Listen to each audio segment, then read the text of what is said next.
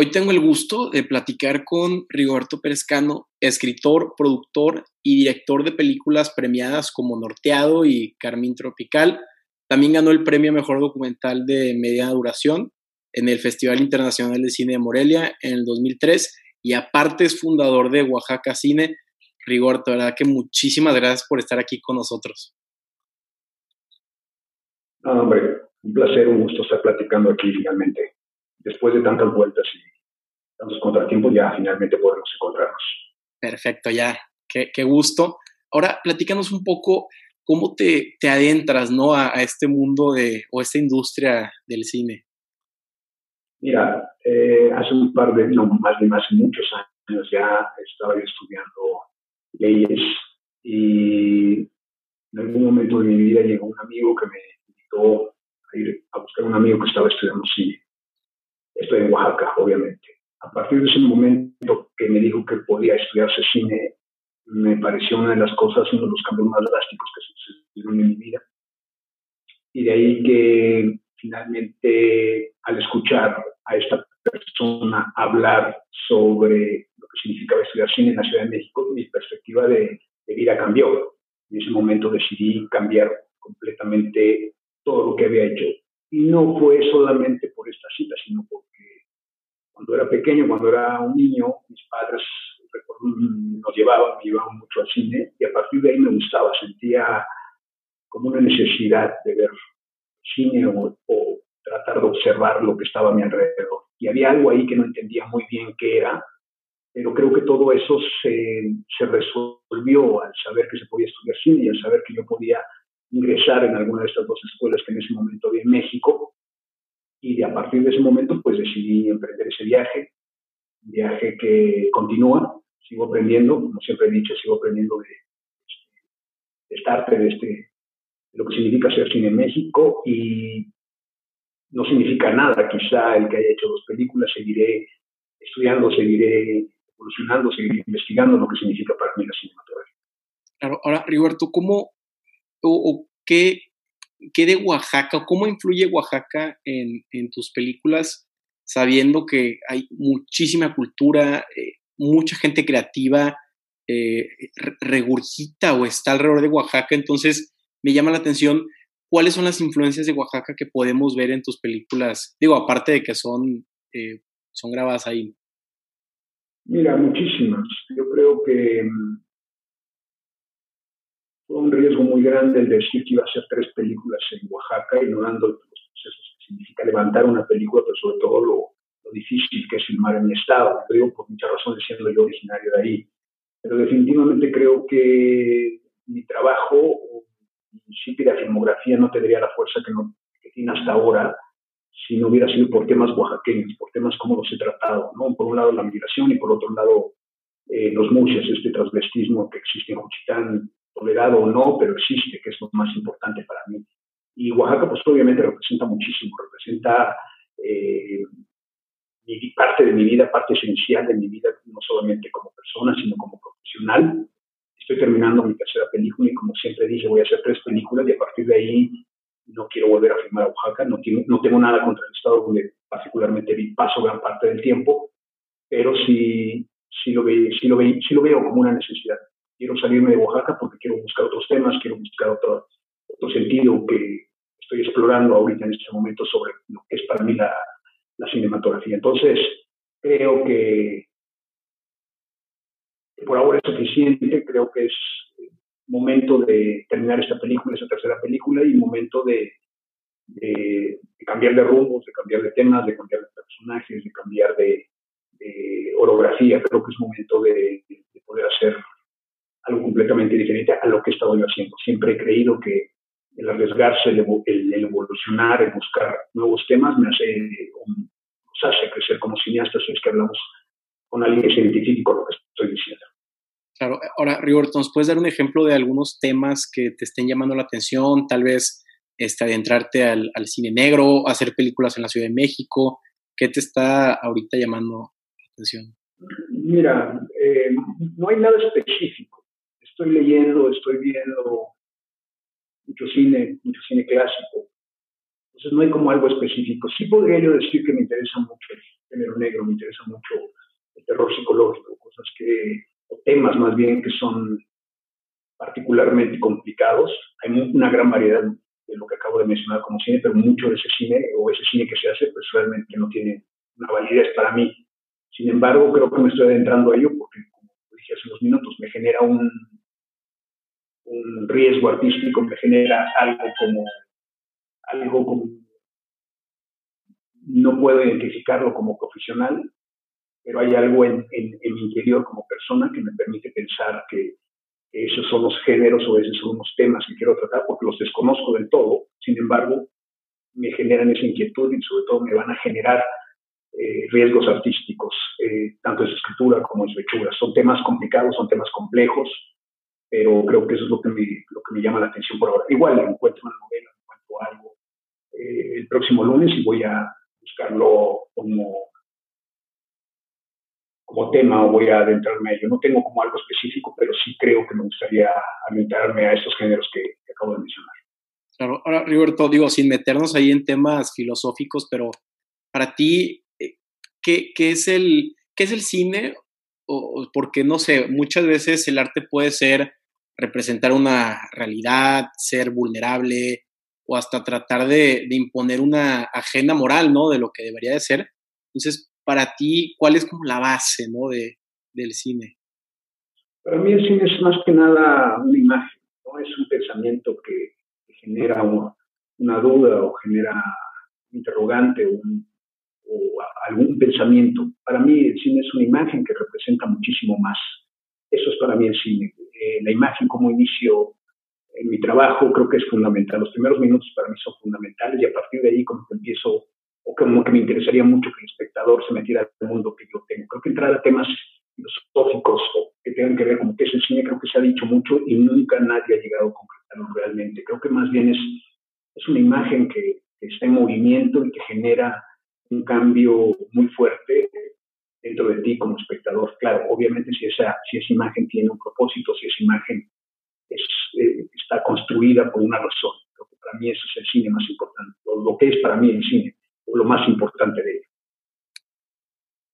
Claro, ahora déjame ver o, déjame entender de, de, dónde vienes, ¿no, Rigoberto? me imagino, estás estudiando Derecho, eh, leyes en, en, Oaxaca, vas a la Ciudad de México con un amigo que, eh, que, que, está metido en, en el cine te llama la atención, te vas a la Ciudad de México y ahí, qué cambia, digo, este, me imagino que llegar a la gran ciudad, al, defectuoso, a la Ciudad de México, es, impone, ¿no? Sea de donde seas. Sí, completamente. O sea, imagínate, vengo de una ciudad pequeña como es Oaxaca, llego a una Ciudad de México en la cual no me puedo mover del todo como yo me, me movía en mi propio estado. Sin embargo, encuentro muchas cosas que no pude encontrar en, Oaxaca. De entrada encuentro una cineteca nacional, encuentro foros teatrales, encuentro gente que trabaja en esto y eso para mí un alimento diario. Ah, insisto, paso mucho tiempo en Oaxaca, pero ahora estoy en, la Ciudad de México eh, editando la tercera y última película que hago en Oaxaca. Incluso eh, hablando de qué quiero filmar próximamente, lo que tendría que desarrollarse en la Ciudad de México por, por los lugares que ya conozco, porque hay algo que me llama la atención no muy específicamente o, algo en particular, pero me llama la atención poder filmar con coches, edificios, elevadores, escaleras, este, taxistas, no sé, mil cosas que pueden suceder o mil temas que me está dando la ciudad y que eso es para mí particularmente lo que me importa ahorita. Creo que quiero cambiar de, de, filmar estos pueblos, eh, esta orografía particularmente de Oaxaca o, de la frontera norte, por, por cambiar a, la Ciudad de México, por, esta urbe gigantesca, a la cual le debo muchísimo también y que me encantaría poder entrar y, y filmar una película aquí. Oh, y me imagino que tienes un punto de vista sumamente interesante porque como foráneo tú llegas a la ciudad desde afuera, ¿no? Tienes un punto de vista un poco más objetivo porque no creces en la Ciudad de México, entonces ves muchas cosas que no, o puedes comparar eh, culturas, ¿no? O sea, puedes comparar tu estilo de vida en Oaxaca, en la Ciudad de México. Entonces, yo creo que para un cineasta eso es oro, porque ves cosas que los demás no. Sí, claro, imagínate, o sea, me entro a ciertos lugares que quizá en mi infancia o mi adolescencia no pude conocer y que, inmediatamente me generan una, una necesidad de poder filmar cualquier persona o la gente que camina o la gente que va apretada en el metro o tomar el metrobús o estar cuidado, tener cuidado al cruzar una calle porque van de un lado los, los autobuses y del otro lado viene el metrobús. Entonces, una serie de cositas que, me llaman la atención, me, me interesa mucho la, lo grande que es eh, casi casi lo inhóspito, lo desconocido que resulta muchas veces la Ciudad de México. No creo que haya alguien en esta, en esta ciudad que pueda decir la conozco en su totalidad, ¿no? Son ciertas cosas que particularmente me llaman ahorita, me interesa mucho poder pensar, no lo sé todavía, igual cambio de opinión, pero me interesa la ciudad y lo que representa como para poder hacer una película.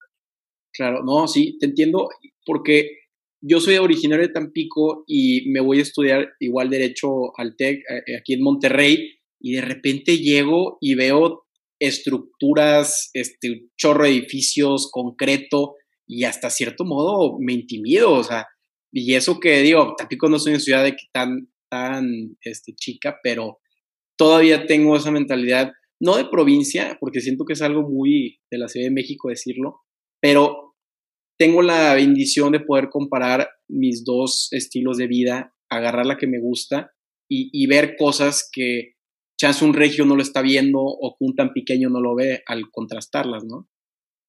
Claro, sí, insisto, es, hay diferencias de donde creciste, de donde formaste como ser humano y que creo que en mi trabajo, en lo que hago, en lo que puedo hacer, me ayuda mucho poder tener otro tipo de influencias, otro tipo de, de personas, de formas de hablar, de formas de transportarse, de formas de interactuar. Creo que eso me está generando una tensión muy grande. No quiero decir que voy a hacer tres películas en la Ciudad de México porque ya no, ya no creo que las lleve a cabo, pero sí me gustaría mucho eh, que tenga ahí encuentre un tema para filmar aquí en la ciudad. Claro. Ahora, me llama también mucho la atención que tú empiezas este, con, con tu documental, ¿no? El 15 Sensachila. Y y digo, está interesante porque Scorsese empieza, Martin Scorsese empieza eh, adentrándose a este mundo del cine con su primer documental, que es Italo American. Luego, este, tú haces lo mismo y aparte, este Fernando Frías, el, director, él también empieza haciendo un documental, creo que se llama Calentamiento Global o algo así. Entonces, me llama la atención, ¿por qué empiezas haciendo eh, documentales? Es muy fácil. Eh, recuerdo muy bien que alguna, en algún momento en el CUEC, ahora en AC, el maestro Ayala Blanco nos dijo en su clase que habláramos de temas que, conociéramos, habláramos de temas que, nos, nos, hiciera saber dónde estamos como seres humanos. Y yo recurro a mi pueblo, porque si algo saben hacer son, son fiestas de 15 años, bodas, bautizos, se organiza muy bien para hacerlo. Y sabía perfectamente que al, adentrarme a estos temas tan impregnados dentro de la cultura popular mexicana, estaba corriendo un riesgo de poder quedar en un ridículo o ridiculizar a esta familia. Sin embargo, creo que no sucedió. Me siento muy orgulloso de esos 52 minutos. Fue mi primer trabajo que hice. Pero sobre todo me gusta que empiezo donde, donde es originaria originarios mis padres, de donde yo crecí. Para mí era muy importante empezar a tratar esos temas y siempre sabía que el documental iba a ser como un puente que me iba a permitir llegar a la ficción.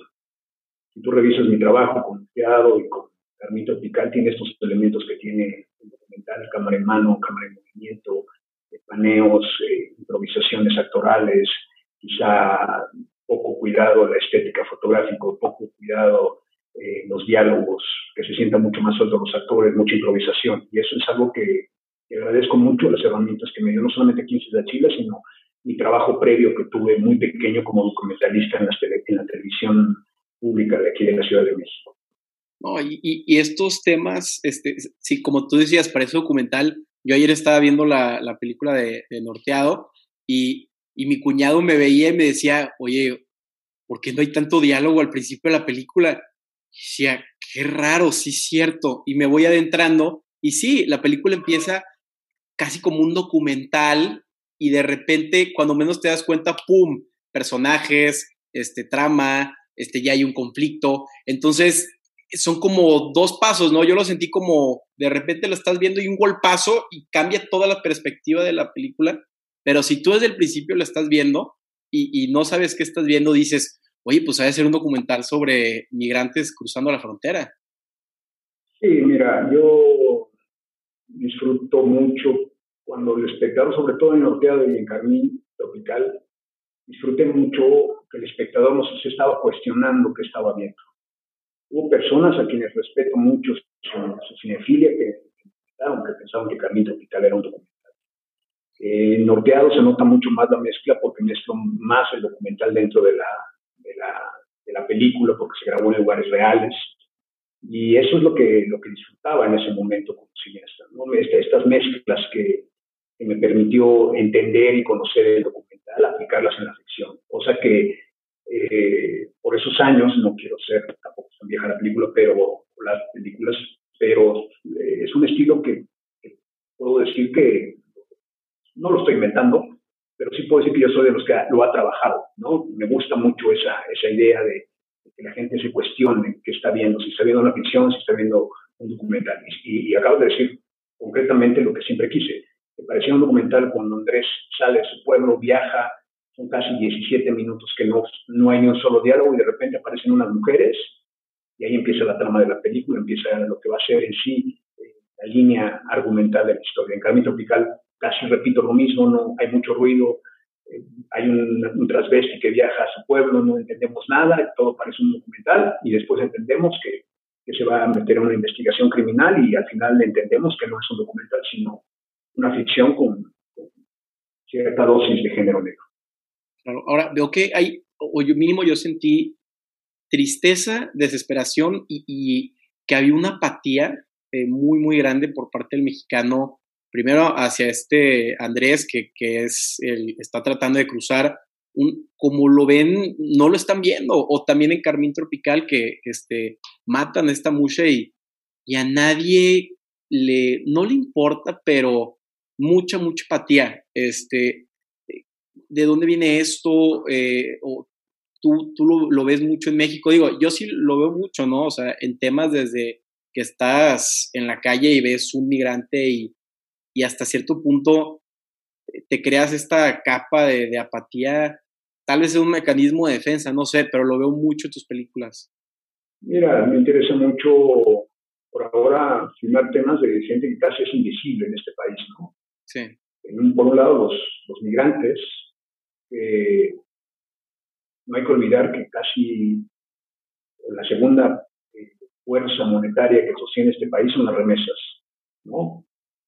Y eso no lo tomamos en cuenta, eso no lo consideramos la importancia que tiene que ellos estén trabajando allá y que mantengan a sus familias acá. Me interesa mucho la, la, las diferencias sexuales, me interesa mucho la, la, posibilidad de decir, no parezco hombre, pero me siento una mujer y quiero vestirme como tal. Me interesa mucho esa, esa posibilidad de que se respeten las, preferencias, los gustos, las, tendencias sexuales. Y eso sucede en un pueblo chiquito, milenario, eso sí, chiquito como es Juchitán. Y ese tipo de temas fueron los que me, interesaron mucho en, un principio. Me interesaron porque los estaban filmando de una manera, siempre he dicho y siempre lo diré, que lo verdaderamente contemporáneo, lo verdaderamente eh, potente como tema cinematográfico es, es, es, filmar una película que ya se ha filmado, pero filmarla de diferente manera. Ya todo está filmado, ya todo está dicho. A mi juicio ya. Pero cómo lo filmas, cómo lo tratas, creo que es lo más importante. Y voy directamente a Anoteado porque es una, es, una película que parece un documental, que no hay actores eh, conocidos, pero sí profesionales. Es, como se está tratando es en un sentido muy minimalista, en un sentido muy natural, y al final te das cuenta que es, es una ficción. En, en Carmen Tropical sucede lo mismo, actores desconocidos, profesionales, que te introducen a un mundo muy pequeñito como es Juchitán, que te hablan de acerca de lo que significa transvestirse en un pueblo como este, pero que hay intolerancia y que resulta ser el asesino. Entonces, este tipo de temas son los que me han gustado hasta ahora. Insisto, no sé qué vaya a pasar después de esta tercera película. Sí quiero cambiar completamente, quiero exigirme, quiero eh, buscar la forma en cómo narrar una, una una película de diferente manera, algo que me exija, algo que me, que me motive para seguir como sentirme orgulloso y vivo de estar haciendo esto. Veo algunos cineastas que obviamente no voy a mencionar, mexicanos sobre todo, que parece que están haciendo la misma película desde hace un par de años. Y, ves, y ves toda su filmografía y parece ser que hasta ellos ya mismo les aburre. No veo una exploración, no veo un tema, no veo una forma de cómo filmarla. Y eso particularmente a mí no me interesa. Me interesa generarme riesgos artísticos, riesgos que me permitan exigirme y saber qué tanto yo estoy evolucionando como director. Ahí está para mí esa fuerza que me hace levantarme de la cama y decir voy a hacer una película. Perdón, mientras no exista eso, pues no sé qué pase, pero ahorita es lo que me mueve, ¿no? Generarme esos riesgos, generarme cosas que, que puedo decir, se hacen en México, pero no, estos temas no se hacen como deberían hacerse, o lo voy a intentar, intentar hacer de otra manera que, genere una tensión, porque sé que puedo hacerlo de esa, de esa forma. Claro, no, y, yo la verdad está, ya casi no voy al cine, eh, sí me siento un poco decepcionado por muchas películas, ya cuando sale Mis Reyes contra Godines 4, dices tú, algo está pasando en este país, y de repente el verano pasado que tomo un curso de guionismo, eh, eh, mi maestro me dice, vela de Carmín Tropical. ah, bueno, la verdad nunca lo he escuchado, este, y digo, qué, qué padre que esto esté pasando y que no, eh, no sé, que no sabía que existía. Entonces, me da una bocanada de aire o se me hace algo súper fresco el hecho que están arriesgándose, que están haciendo o que estás haciendo películas con un punto de vista que no se ve o casi casi el tema o sea, estamos viendo a los olvidados de, este país. Y final, y también este, el tema de las mushes es, e, es impresionante cómo, este, pensando que México es un país muy machista y todo es el patriarcado, saber que los zapotecos tienen un tercer género que son los mushes, y luego aparte que es una cultura predominantemente matriarcal, dices, oye, oye, ¿por qué estas historias nadie las está contando? Mira, yo creo que primero hay que agradecerle a ti por ver Carmen Tropical y a tu maestro por recomendártela, pero a mí es lo que me interesa. A mí particularmente me gusta tocar esos temas como que no se han visto, ¿no? Y ahora veo que los muchos salen hasta en la revista Vogue, ya casi todo el mundo lo conoce y eso me hace sentirme, no que los descubrí, pero sí que fui de las primeras personas que, que los filmaron de esa manera, ¿no? Hay muchísimos documentales, muchos de ellos bastante respetables, pero no había una ficción. Y no sé si se vuelve a repetir, como lo dije al principio de la salida comercial de Carmen Tropical. No sabía, no sabía si, si era buena o mala esa película. Lo que sí podía decir, lo puedo decir ahorita mismo también, es que es una película única. Nunca vi una película en la cual llegara un, un transvesti, mucha a su pueblo, sea en Tailandia o sea en Japón, donde sea, a investigar un crimen. Y eso creo que es la particularidad que le hace que también tan pequeñita que es como una película muy de nicho, una película que tiene un sentido muy independiente, esté ahí y, la gente siga hablando y la gente la siga viendo. Eso para mí es uno de los méritos profesionales más grandes que puedo, que puedo colgarme como una medallita. ¿no? Claro, y ahora en temas, eh, no de cine negro, pero veo que trabajas mucho con los temas de luz para crear un aura casi como un sueño. Yo, yo veo tus películas terminando y, me acuerdo de la escena de Norteado donde están en el bar ya está esta luz este, como incandescente, medio neón, y digo, qué, interesante, y no que qué difícil de replicar, pero si yo, voy a hacer películas, me gustaría crear ese, ese ambiente, eh, porque al final del día el cine, eh, yo creo que no, los humanos no estamos acostumbrados al cine eh, porque lo, lo, absorbemos, es el sexto arte no sé si te pase que alguien tiene un golpe en una película y tú te esquivas. Entonces, siento que este tipo de películas y más con tu estilo este, o este aura de, sueño, penetra el alma. Entonces, me llama mucho la atención. Muchas gracias. Mira, una de las cosas que creo que puedo eh, mencionar es que Norteado y Camino Tropical, como esta última, que hace todas las locaciones, soy yo. Yo soy el que las busca, yo soy el que las está en el guion revisando dónde están y cómo son. Y creo que Ivonne Fuentes, quien es, ha sido la directora de, arte de las tres películas que llevo hasta ahora, ya tenemos como una, una forma muy particular de trabajar, que es yo encuentro las locaciones y casi casi no les movemos nada. Y en estos lugares los espacios estaban casi iluminados de esa manera y la condición era no vamos a iluminarlos de diferente manera.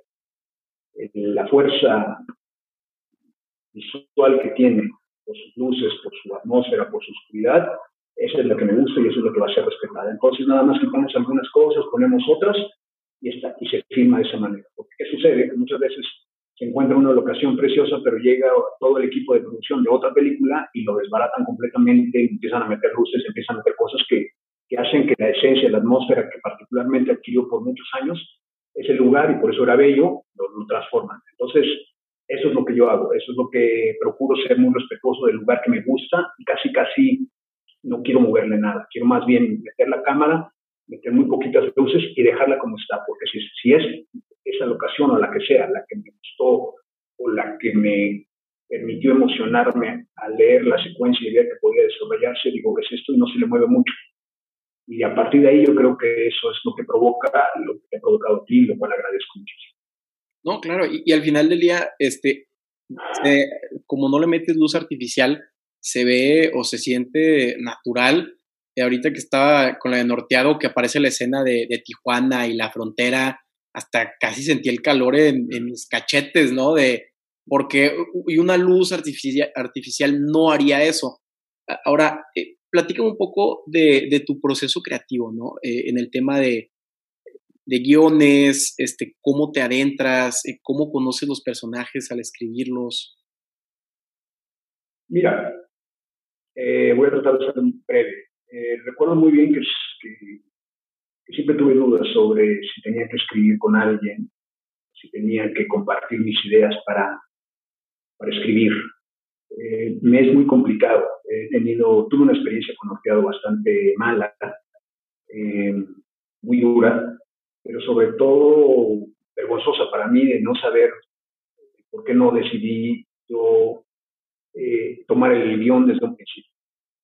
En Carmín Tropical también había la posibilidad de escribir con alguien, pero las ideas que me mencionaron no fueron nada de mi agrado. Entonces, a partir de Carmín Tropical, decidí que todas las películas que yo fuera a hacer las voy a escribir. Igual estoy equivocado, igual conozco una chica o un chico que me enseña un guion y que le digo, está fantástico, hay que firmarlo, ya, lo hagamos. Pero ahorita particularmente, desde que empieza el día, tengo muy claramente lo que tengo que hacer en base a la escritura. Soy una persona que a través de los años a través de mi madurez como persona y como cineasta, me gusta mucho buscar temas que, sé que puedo desarrollarlas como, como guionista. ¿no? No, no me veo escribiendo con otra persona, no me veo dirigiendo una película escrita por otra persona. Si me lo dan casi terminado el guion, seguramente lo voy a querer. Hermano, seguramente voy a decir, yo termino la última, la última versión del guion porque es el mundo que yo conozco, es el mundo que puedo hacerme responsable para filmarlo pero sobre todo pues, eh, me da la certeza de que yo estoy pisando un camino que ya recorrí. Entonces, para mí la escritura es fundamental en el sentido de poder realizar una película. Quizá por eso eh, tardo mucho filmar, ¿no? O sea, son varios años ya de trabajo y, pasa el tiempo y llevo apenas tres películas, comparable con otros cineastas mexicanos que llevan muchas más. Sin embargo, me siento muy cómodo con el proceso de trabajo que tengo, me siento muy eh, entusiasmado por el hecho de qué estoy escribiendo ahora, qué cosa me va a llevar, qué más me gustaría escribir, pero sobre todo siempre muy riguroso en las ideas que ya tengo muy bien establecidas de qué quiero filmar y cómo lo quiero filmar.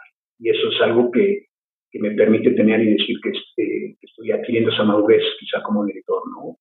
Te puedo mencionar las historias que tengo, tengo tres ahorita en el escritorio para decir, ok, estas son las que voy a filmar, estas son las que voy a hacer, igual cambio de opinión, pero ya sé perfectamente qué es lo que quiero decir. Y eso es a través de la escritura que, y los años de trabajo este que hacer, ¿no?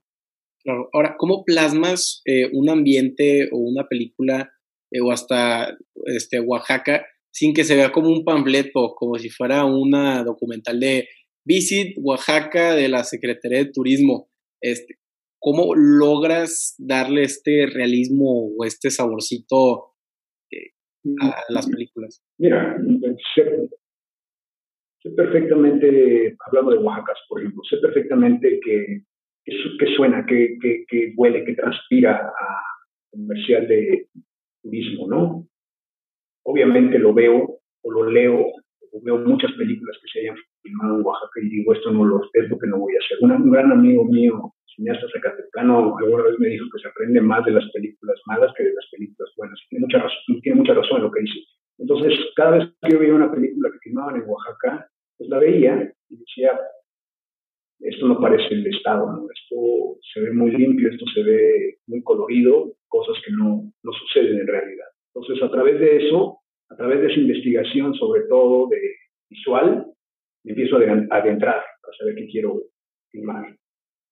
Obviamente esto lo, lo escribo, lo busco, como dije hace unos minutos, soy director de, de, locaciones también de, las películas, si encuentro un lugar, es decir, esto, se queda así, no se mueve, no hay más que hacer, se pone un mueble o se pone una lucecita y eso es lo que tenemos. Y ese tipo de sentencias creativas, pues es a través de estar leyendo, a través de estar viendo, y tener muy claro lo que no sé, lo que no quiero hacer. Sé qué quiero hacer, pero creo que tengo mucho más claridad de lo que no quiero hacer en una película. Claro, no, totalmente. Sí, sí, estás filtrando qué no te gusta y eso ya lo tienes muy, muy definido para evitar caer en, los clichés, ¿no? Sí, o sea, insisto, ya sé que quiero filmar, ya sé que no voy a filmar en mi vida y eso como que lo estoy puliendo, como que estoy tratando de encontrar una forma de que la filmografía, no sé cuántas películas haga en mi vida, pero que me permita tener como muy claro hacia dónde quiero seguir, ¿no? Y creo que la, la certeza me la están dando estas tres películas. Eh, insisto, he tenido una, una madurez ya como persona y como cineasta y sé que mi cuarta película no va a tener nada que ver con las primeras tres, pero sobre todo me va a tener que, que generar un riesgo como director y como escritor.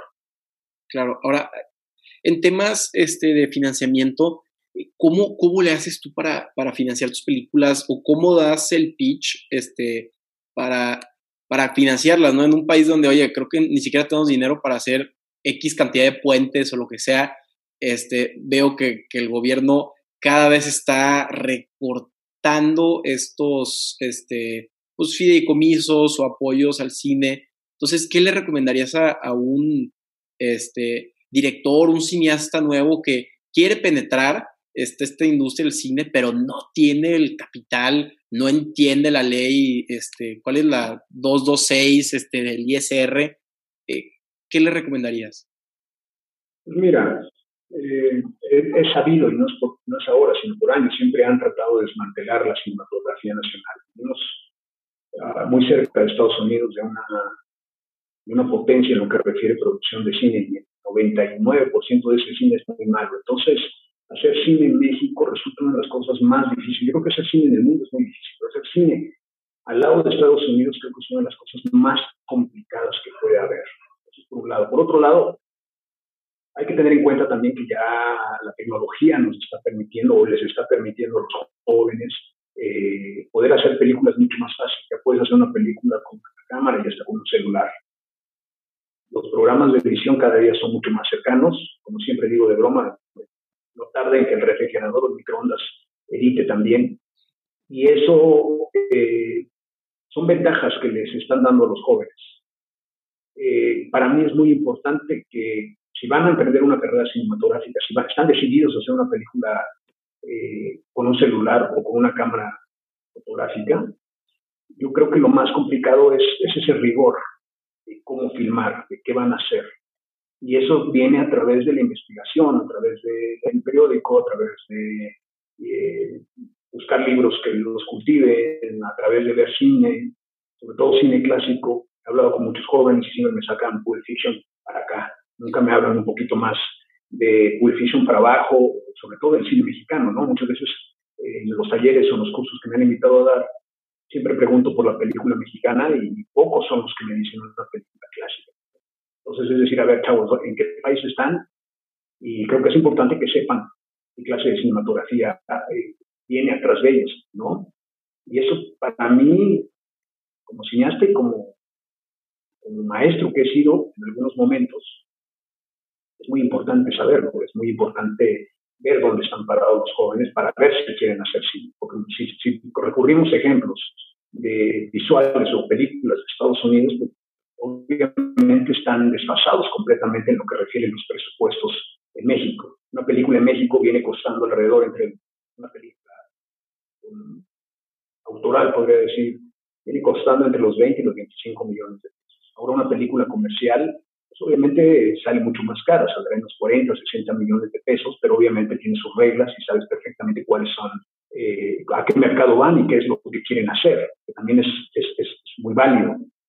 Sin embargo, una película que tenga un sentido más personal, un sentido más independiente o, autoral, pues cuesta trabajo hacerla por, primero por la encontrar los de financiamiento y sobre todo el hecho de que apoyen proyectos que no particularmente son comerciales o que saben perfectamente que van a salir a las cadenas eh, de cine y van a romper récords aquí. Entonces, eh, son dos puntos completamente diferentes de, hacer cine. Quieres ir por el cine comercial, es muy válido. Obviamente vas a responder a, ciertas, a, ciertos mercados, a ciertas tendencias eh, que la taquilla te puede rendir. O quieres hacer tu película con, cuates o una película de vecino y su relación con, con su pareja. Son como dos vertientes que, hay que definir. Y bueno, pues están los, los, fideicomisos, están los fondos hasta ahora, que ojalá se sigan, sigan perdurando, está bajo Procine, que me parece tristísimo que se haya eliminado como fideicomiso, porque era el, fideicomiso que tenía el Instituto Mexicano de Cinematografía única y exclusivamente para óperas primas. Si yo pude filmar moqueados porque pude conseguir el Procine. Y si no hubiera sucedido, si no hubiera existido fondo, yo no podría haber hecho una. Me pregunto qué va a pasar con los jóvenes que o están saliendo de la universidad o que están ya listos para hacer su primera película, no van a seguir los fondos. Entonces eso es como complejo, eso es como, como, un, panorama no muy agradable para los jóvenes cineastas. Si hubiera una rectificación de que fideicomisos deberían regresar, yo levantaría la mano y diría que uno de los fideicomisos que tendría que regresar a este país es el Poprocine. No veo óperas primas, la cantidad de que se filmaron años atrás, si no hubiera ese fondo. Y recordemos que cuántas películas se hicieron a través de ese fondo, grandes películas mexicanas, gracias a ese fondo y, y esa, que haya existido ese, ese que se haya permitido dirigir su obra prima a esos directores, me hace pensar que es esa, esa primera película les, da, les deja ahora una carrera. No voy a mencionar nombres, pero muchos directores de mi generación firmaron bajo ese fideicomiso y que ahora ya tienen una carrera. Y después de haber tropezado y haber hecho una ópera prima sólida, pero con sus defectos, ahí siguen trabajando. Claro, no, y si te das cuenta, Mimo, yo no veo eh, directores jóvenes eh, en este país. Hay una cantidad de historias que, que, puedes inventar, replicar. México es muy vasto. Hay muchísimo de dónde escarbar. Este, cultura en todos lados. Es un país surrealista, ambientes padrísimos. Entonces, ahí te quedas pensando qué está fallando, ya sea del lado de, pues del creador o del lado de, del gobierno, ¿no? O si es el sistema que está evitando que, que se cree este, eh, esta industria. Son varios ángulos. Por un lado, el gobierno que está eliminando estos fideicomisos y que nunca voy a estar de acuerdo, no solamente por mi trabajo, sino por que mi trabajo me ha permitido dar muchísimo trabajo a, muchas, a muchos profesionales y, obviamente a muchas familias. Y no solamente yo soy el único que hace cine en este país. Hay una cantidad enorme de grandísimas cineastas y cineastas, y cineastas hombres eh, que permiten generar trabajo para otras personas. Entonces habría que revisar exhaustivamente ese fondo que es el coprocine. Por otro lado, veo lamentable que muchos jóvenes de repente no están investigándose en lo que refiere a su trabajo como cineastas. Veo que están mucho más clavados en qué puede funcionar dentro de un festival y no veo más que réplicas o copias malas de otros cineastas, eh, dígase europeos, o franceses o alemanes, suecos. Y es ahí donde no veo una voz menor de 35, 30 años que me interese como cineasta con su ópera prima, con su primera película. Cuesta trabajo porque veo como referencias de, de, películas que ellos vieron y que yo también vi y que digo, yo entiendo lo que estás haciendo, pero esto, este cine que tú estás llevando a cabo como ópera prima en México siento que estás recurriendo a tus maestros de cine, o estás recurriendo a ciertos directores que sabemos que son verdaderos maestros verdaderos genios de la cinematografía. Quiero encontrar un cineasta que, que haga su prima, que sea joven, jovencito o jovencita, y que vea una voz diferente, que vea una voz que, que se está rebuscando y que estaba eh, casi casi inventando su propio cine. ¿no? Y luego nos vamos contigo, que oye, en mis 24 años estando en México, y si he ido a Oaxaca, nunca había sabido de las mushes. Entonces digo yo, o sea, eh, qué, qué original, qué creatividad, pero también me quedo pensando, ¿cómo logras tú encontrar, no tu propia voz, pero lo que, tus valores, ¿no? Este, ¿Cómo? Porque me imagino que es muchísima introspección el saber, a ver, ¿quién soy yo? ¿Qué estoy tratando de plasmar en el cine? Y, no tanto ver qué está haciendo tu vecino y copiarle. Sí, yo creo que es una es una, es una naturaleza propia. Cada quien creo que tiene su forma de ver el mundo y cada quien tiene la forma de cómo plasmarlo. En mi caso, agradezco las palabras. Insisto, lo que dije hace un par de minutos, creo que si no hubiera tomado como tema Oaxaca, creo que no tendría la, el trabajo no tendría la relevancia que tiene ahora. Creo que mm, me ha dado muchísimo el filmar en estado, también me ha dado muchísimo la forma en cómo lo he retratado siempre desde un punto de vista lejano al turístico, al folclórico, al indigenista, siempre me he movido por algo que sea mucho más universal, que sea mucho más creativo, que no se quede en un documental sobre los mushes, sino hagamos una película sobre mushes, pero que tenga algo que nos, nos remita como, como, seres humanos, que es la muerte, y cómo lo hago, cómo lo traspaso, ¿no? Pues a lo mejor un género que me encanta, que es el género negro, el género criminal, y cómo filmo un, un migrante que no sea la misma historia de ese drama que ya hemos conocido a través de los últimos 80 años, ¿no? Pues hagamos o trata de escribir una película que tenga comedia, que tenga una esperanza, que tenga una forma de ver de otra, de otra manera ese migrante que ya hemos visto. Entonces, creo que a partir de cómo ves las cosas, pero sobre todo cómo las traspasas un papel y cómo las firmas, creo que ahí está el resultado. No quiero decir que yo soy una fórmula de éxito, simple y sencillamente que mi trabajo, afortunadamente, no sé si es casualidad, suerte, ha tenido una repercusión que me permite seguir sobreviviendo en este medio, ¿no? Sin embargo, no quiero quedarme ahí estancado, no, no sé si es la palabra estancado, no me quiero quedar solamente en, mi estado firmando temas oaxaqueños. Creo que ahora es el momento de, irme y afirmar otros temas en otra ciudad, en otros lugares, con, otra, con otro tipo de, de personas, incluso físicamente, que no sea solamente gente que parezca de Oaxaca o sea de Oaxaca, sino que me genere un entusiasmo y algo que me, permita moverme en otros espectros, en otros caminos narrativos. Claro. Ahora, Rigoberto, tú que, digo, como director eres muy observador, este, y, sin meternos en temas políticos, pero ¿cómo ves todo esto? ¿Cómo ves la, la, la realidad del país actual? Este, ¿Ves que está mejorando?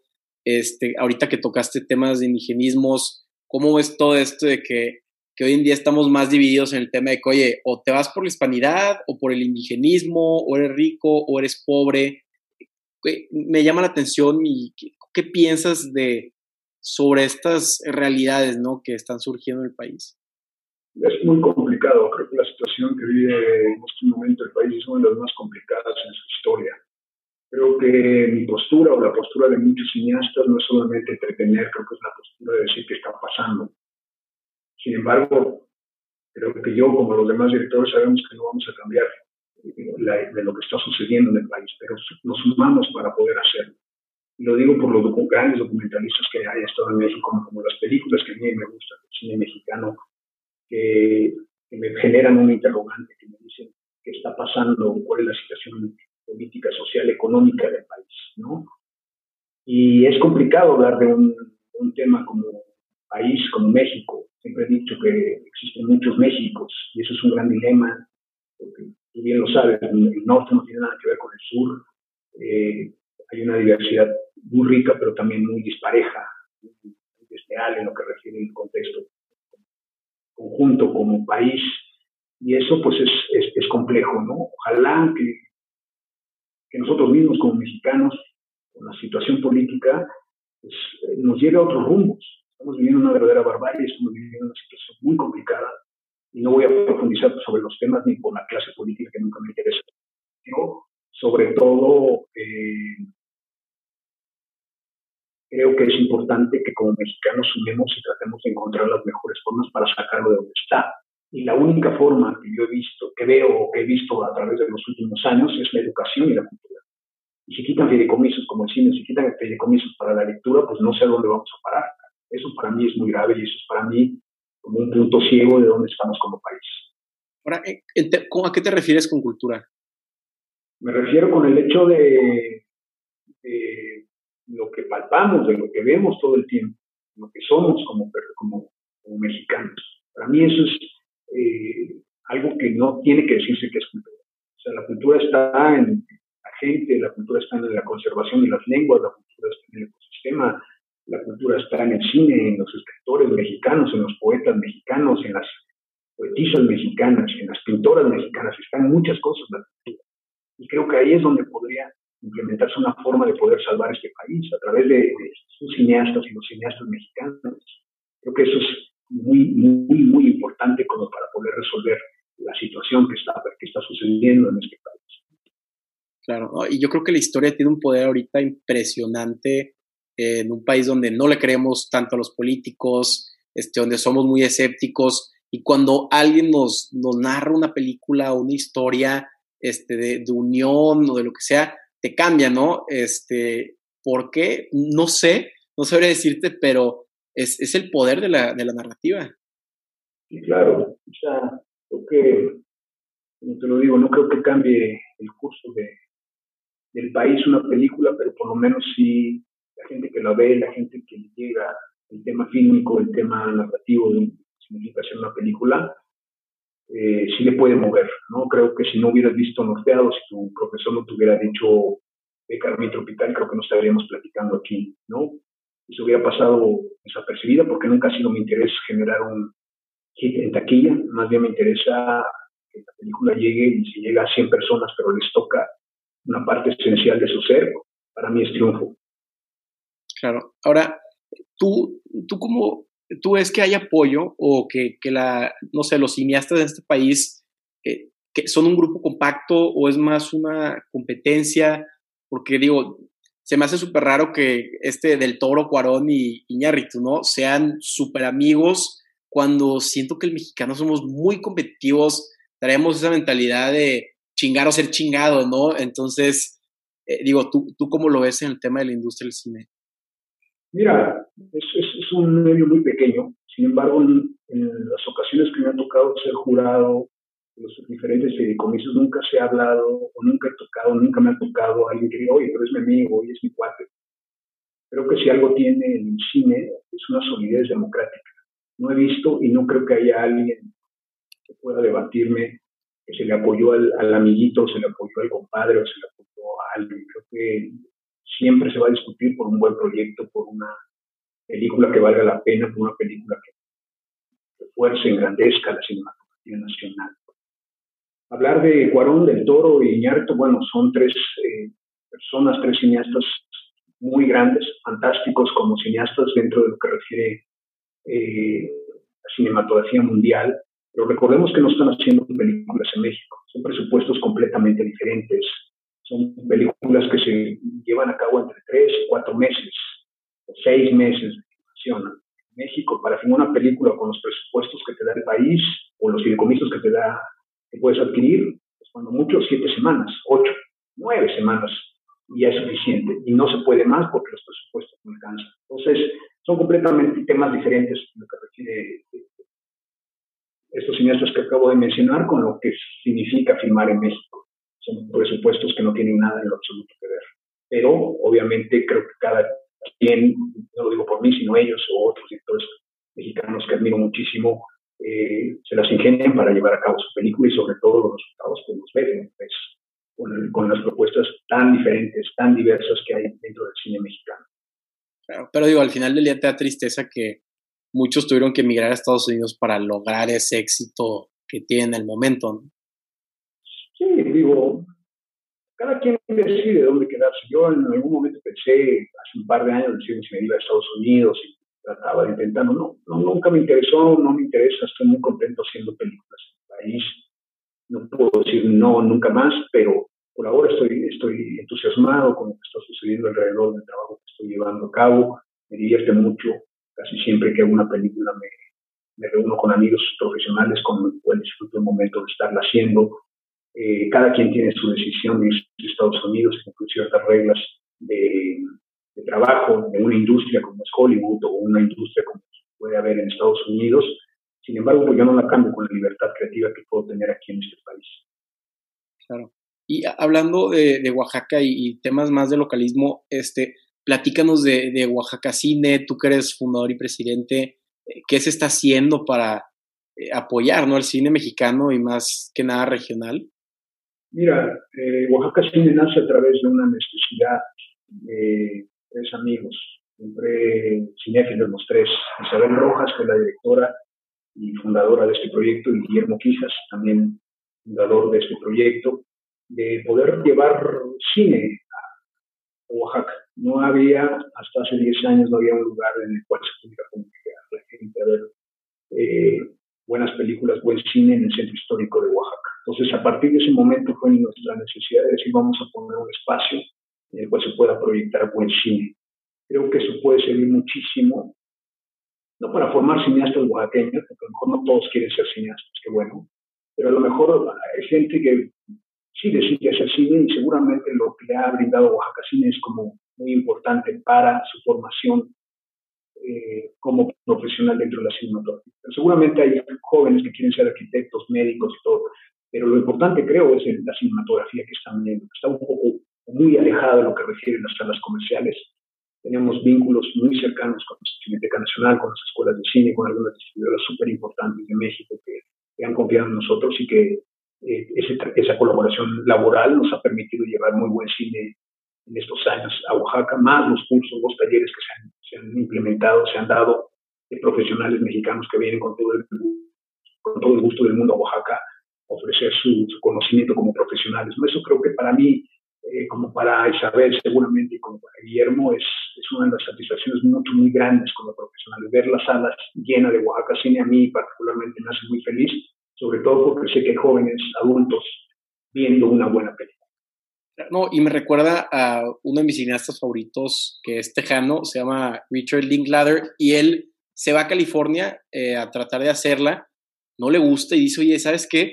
Texas es enorme, tiene muchísimos lugares, biosferas, es barato, ¿por qué no estoy apoyando el cine local? y se regresa a Austin a hacer su sociedad de, cine y han hecho películas muy, muy padres y me llama la atención porque está haciendo lo mismo. O sea, tú que puedes estar en la Ciudad de México bien tranquilo, este, contento como sea, dices, no, oye, me tengo que regresar a mi raíz, tengo que dejarle un pedacito o regresarle algo este, a, a, Oaxaca, a mi estado, porque siento que hay un tipo de empatía, ¿no? Que, que tal vez tú no viste tantas oportunidades en, en tu estado y quieres que las futuras generaciones eh, puedan lograrlo, ¿no? Sí, de ahí surge Oaxaca Cine. Que ya tenía muchas ganas de estudiar cinematografía y pues, el cine era que llegaba, pues era muy malo, cine muy comercial. Obviamente ahorita las, generaciones nuevas pueden bajar una película, puedan verla en la red con toda la pero no es lo mismo ver una película en una sala grande con sus permisos, con, con sus derechos. Creo que se disfruta mucho más cuando se sabe que el director y el productor de esa película son partícipes de, está significando ver una, película en Oaxaca. Creo que una de las cosas particulares que tenemos los oaxaqueños es que nos gusta compartir. Yo, Isabel y Guillermo siempre quisimos compartir el buen cine con las nuevas generaciones, con los chavos que, están ávidos por el buen cine en Oaxaca, en las, cualidades técnicas necesarias para poder decir, ver tal película con una proyección bastante profesional, bastante digna. Y eso, insisto, me, me hace muy feliz como, como cineasta, como cinéfilo. He aprendido también de Oaxaca. Sí, me he aprendido mucho en ver otro, otro tipo de cinematografía, sino cinematografías más contemporáneas. Y eso pues es como un, como un agradecimiento doble a, esta C que pudimos formar. Ahora eh, nos ha pegado muy duro la pandemia, obviamente como todos los, los cines. Estos dos años de pandemia no hemos podido tener más que eh, proyecciones en línea. Esperemos que ya esta pandemia este año finalmente se vaya para llegar con mucho más fuerza, si no es a, final, a mediados de este año, quizá a principios del otro. Claro. Ahora, eh, tú, tú que mencionabas que muchísimos estudiantes de cine solamente saben de Pulp Fiction para adelante, ¿qué películas les recomendarías, este, ya sea del cine mexicano o, o antes de, de Pulp Fiction, para que se puedan dar una idea de que se pueda hacer cine mexicano? Pues mira, yo creo que primero hay que revisar todos los clásicos, todo lo que tiene que ver con la época de oro. Podemos hablar de grandísimos cineastas eh, mexicanos que hicieron verdaderas joyas de la cinematografía. Y no podría especificar, pero, por ejemplo, Alejandro Galindo me parece un grandísimo cineasta, de mis favoritos porque trabajó muchísimos géneros. Creo que si nos tomamos un poquito lo que está sucediendo en México y lo que funciona en taquilla son los enredos familiares. El enredo familiar funciona muy bien dentro del pero si revisamos la película Una familia de tantas es exactamente lo mismo. Yo creo que se adelantó a su tiempo y para mí Alejandro Galindo, Ismael Rodríguez, con Zacarías, con varios más, son de mis favoritos. Y creo que, verlos como, cineastas, como cineastas mexicanos, creo que es muy, muy importante, pues tú sabes perfectamente a qué te estás enfrentando cuando quieres hablar de una película. Y, y, es muy respetable, obviamente, la obra de otros cineastas mexicanos, pero me parece muy triste, muy lamentable que los jóvenes cineastas de este país o de donde sean me, me den su referencia clásica como Paul Fiction, ¿no? Como realmente fue hecha en el 94 apenas. Claro. No, sí, total. Ahora, este, también algo que me, que sí me gustaría preguntarte es el tema, ya cuando estás haciendo la película, este, ¿cómo manejas a, los actores? Eh, ¿Eres de los que dice, no, prefiero quedarme con el guion para que, tal vez la trama se mantenga o que todo cuaje bien? ¿O les das un poco más de, libertad creativa? También habías mencionado que eh, contratas profesionales y no profesionales para crear este como ambiente diferente. Sí, eh, el trabajo con el actor es algo que me gusta mucho, me apasiona muchísimo trabajar con ellos. También me, me, apasiona muchísimo trabajar con actores. Son dos, dos formas de interpretación completamente diferentes. Trabajar con actores conocidos o desconocidos es realmente un viaje que, yo particularmente lo disfruto mucho, respeto mucho su trabajo, respeto mucho la forma en cómo se preparan para encarnar algo que no es palpable y que es a través de, la del guion que yo escribí, como el trabajo que ellos llevan a cabo, finalmente lo puedo ver materializado y eso genera a mí un respeto gigante. Soy un, un verdadero demonio, un verdadero clavado cuando trabajo con ellos. Me gusta saber cómo están parpadeando, me gusta saber cómo van a decir tales palabras, me gusta ver cómo están físicamente en ese momento. Y cuando trabajo con no actores, pues es, es, otra forma, pues, porque no están preparados nada más para repetir las escenas, ni están preparados para estar enfrente de una cámara y de gente que nos está viendo. Y eso a ellos les genera un, temor, les genera una incertidumbre, lo cual pues mi trabajo es que se hagan eh, actores en ese momento, que se sientan cómodos frente a una cama. Entonces son procesos completamente diferentes a lo que refiere este, el trabajar con, con actores o no actores. Tú revisas un poquito la cinematografía nacional, hay gente que trabaja con actores y de repente parece que están recitando. Yo prefiero mejor un actor desconocido profesional a que me haga una actuación a que me esté recitando. Eso es algo que me queda, me queda clarísimo, ¿no? Lo noto inmediatamente cuando sé que no es actor y lo veo cómo se está, se está moviendo dentro de una cámara y cómo está haciendo sus diálogos. A mí particularmente eso, eso me parece muy aburrido. Sí, total, porque no, no le estás dando ese valor agregado o no lo ves tan realista y el actor está tan concentrado en decir bien sus líneas que ni siquiera está volteando a ver a su compañero, ¿no? Tal cual, sí, te das cuenta muy rápidamente de lo que está sucediendo y eso para mí particularmente me para una ficción. Me deja completamente, no me interesa cuando veo una actuación mala.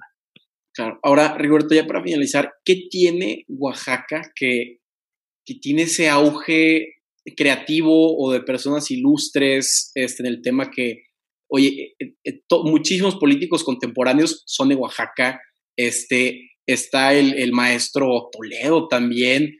Entonces dices tú, ¿qué hay en la, en la Sierra de Oaxaca que hace que, estas personas quieran salir adelante, que estén perdidos de, echarle ganas? Eh, digo, también lo digo por ti, ¿no? Este, ¿Qué tiene ese estado que, que te hace salir adelante?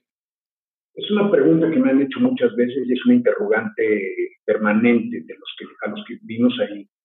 Yo básicamente creo que es la multipolaridad que hay en, el Estado, la cantidad de lenguas que se hablan, eso creo que hace que seamos un, Estado rico en el sentido político, literario, histórico, gráfico. Si es extraño lo que pasa en el Estado, no sabemos por qué todos tienen un tinte artístico, pero está ahí. Y creo que son las lenguas, creo que es su luz, creo que es ese valle que nos rodea lo que hace que, perdure, que florezca esta parte artística de, gran parte de los que vivimos en ese estado. Claro. No, pues, Rigoberto, muchísimas gracias otra vez por, por la entrevista. ¿Dónde te encontramos? Si estás redes sociales, Twitter. Mm, no, al contrario, gracias por, por el espacio, Carlos, ya no las leíamos, yo te había prometido que la edición y lo íbamos a hacer, entonces, eh, gracias a ti.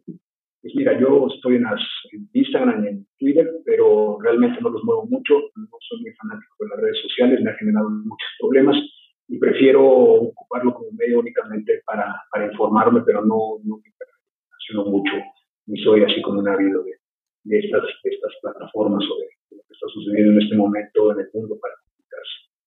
Claro, no, pues los que están escuchando, vean las películas de Roberto, de verdad, pero véanlas bien, apaguen las luces, tengan este, la tele, conecten una bocina si pueden. Carmín Tropical está en Filming Latino, está 41 pesos, estás pagando una obra de arte por, por 41 pesos y también eh, Norteado está en, en, Amazon Prime. Entonces, para los que luego me dicen que la, no hay películas buenas en el país o, o que están muy chuscas o parece cinecomedia en la Roma, vean estas dos películas y pues otra vez muchísimas gracias por estar aquí con nosotros. No, al contrario, gracias por este espacio y estamos en contacto y en comunicación. Claro que sí, estamos a la orden. Hasta luego. Cuídate mucho. Gracias, hasta luego.